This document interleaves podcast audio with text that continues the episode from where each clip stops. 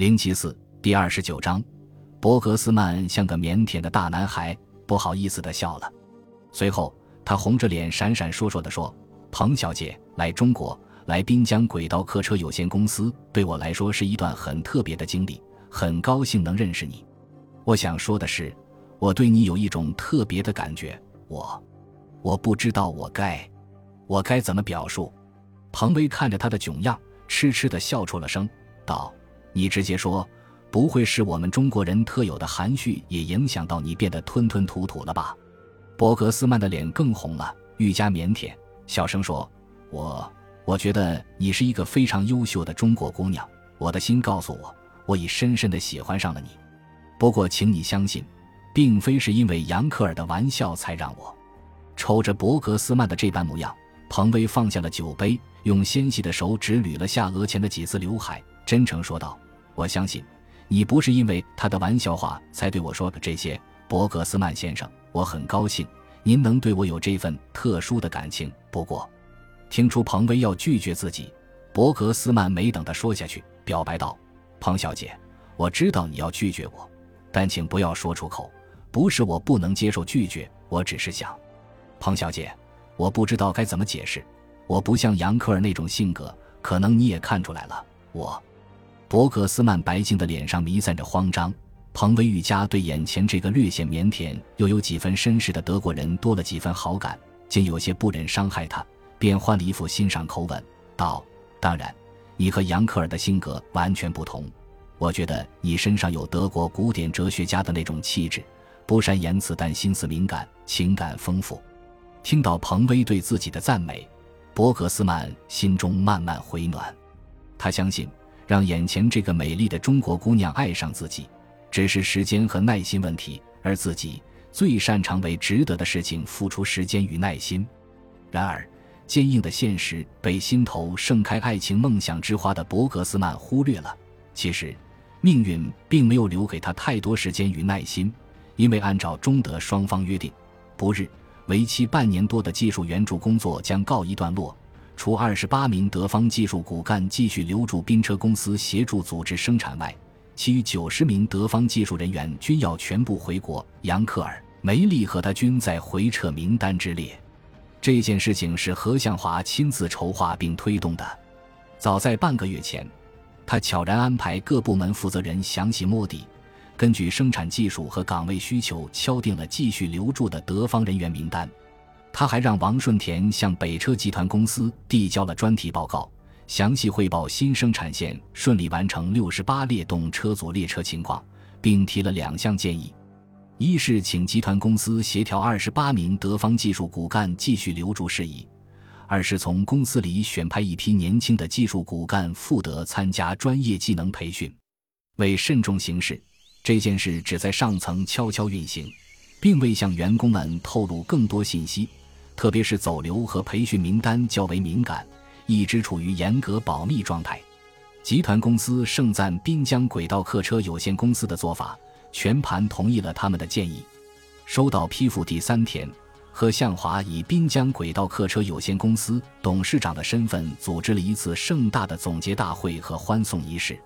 德方负责人布林伯格、舒尔茨、冯·杨吉斯曼发表了深情讲话。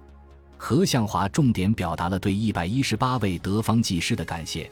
感谢他们在二百多天的日日夜夜里，为帮助宾车公司顺利完成六十八列动车组列车生产任务付出的辛苦和智慧。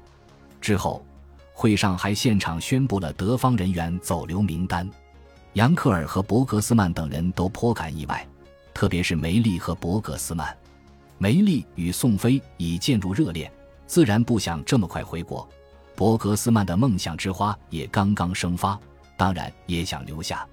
会后，二人一同去找德方负责人求情，但均于事无补，因为名单是中德公司高层共同商定，无法更改。既然无法留下，那就来一场好好的告别。先说梅丽与宋飞，自从两人一起去了一趟商洛山区，领悟到上天的眷顾和安排，就迅速进入了热恋。回到厂里后，他们便出双入对起来。杨建国起初有些接受不了这个金发碧眼的准杨媳，但在杨浪、宋飞和罗娟劝说下，也勉强接受了现实。对这件事，彭威有些诧异，想想前不久周辉还在向自己表白，这才几个月光景，便已物是人非。没错，梅丽的确是自己当时想介绍给周辉的，也算是遂了自己心愿。但不知为何，他心里还是酸酸的，有些失落和感伤。按照杨建国的意思，事情就应该摁下快捷键。反正梅丽一周后就要回德国，既然两个人关系已确定，不如直接把结婚证领了，免得夜长梦多。但梅丽和周辉都不同意，他们都说要多给彼此一些时间和空间，还说相信爱情更相信缘分。当然，自从那天总结大会后，两人关系更加密切，上班下班都有些形影不离。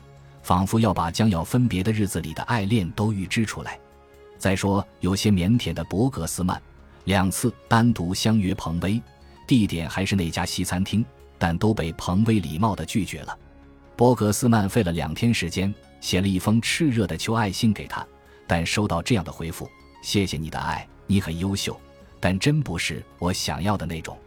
艺术无国界，成为打破语言隔阂。”沟通情感的最佳方式。德方人员回撤的前一天，公司礼堂里举办了别开生面的中德友谊文艺汇演。杨浪和杨可尔等人披挂上阵，将汇演推进了高潮。他们临时组成乐队，演唱的是英国摇滚乐名曲《嗨，朱迪》。它是二十世纪六十年代就如日中天的甲壳虫乐队众多经典作品之一，作者是保罗·麦卡特尼。嗨。朱棣，别沮丧，找一首哀伤的歌，把它唱得更快乐。记得将它深藏于你的心田世界，就能开始好转。嗨，朱迪，别害怕，你天生就要勇于克服恐惧。当你将它深埋于心底那一刻，世界就开始好转。乐队成员倾情献唱，温暖了全场，整个礼堂里激情涌动。当晚，一众人又齐聚老黑的中国城酒吧，杨浪、宋飞。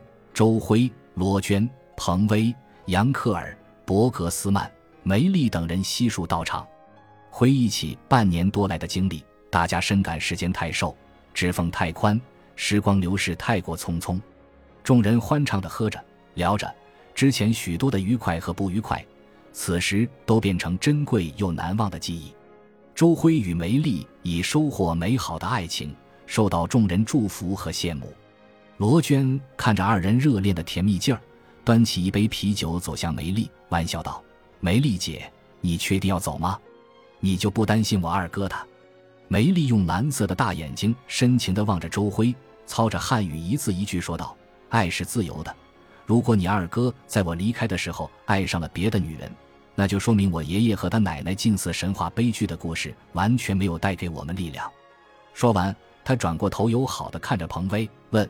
彭小姐，你说是不是这样？彭威友好的微笑回应道：“一定是这样。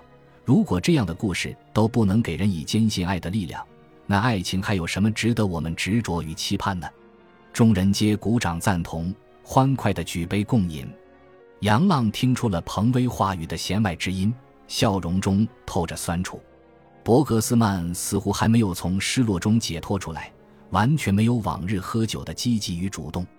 天下没有不散的筵席。聚会结束前，大家再一次重温了主题，提议为“伟大的友谊，为美好的明天干杯”。正如《黑，朱迪》歌曲中唱的那样：“Remember to let her under your skin, then you begin to make it better。”记得将它深藏于心。世界就会变得更美好。众人举杯欢呼。第二天就是第一批德方人员回车的日子，和向华等厂领导在滨江轨道客车有限公司办公楼前，与德方回国人员一一握手告别，挥手从兹去，何日再相逢？杨克尔与杨浪紧紧地拥抱在了一起。杨克尔分外动情地说：“杨，你的认真和执着令我佩服。”我相信你一定会成为中国最优秀的机车制造技师。